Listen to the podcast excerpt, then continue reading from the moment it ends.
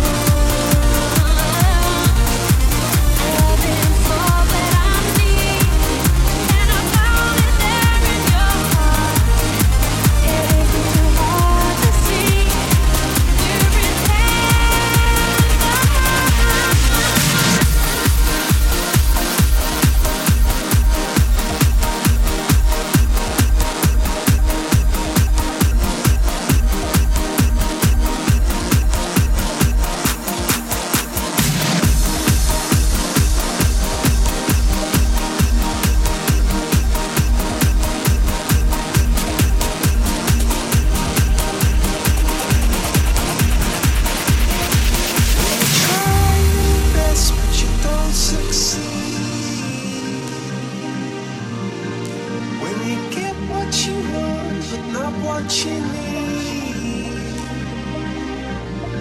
when you feel so tired.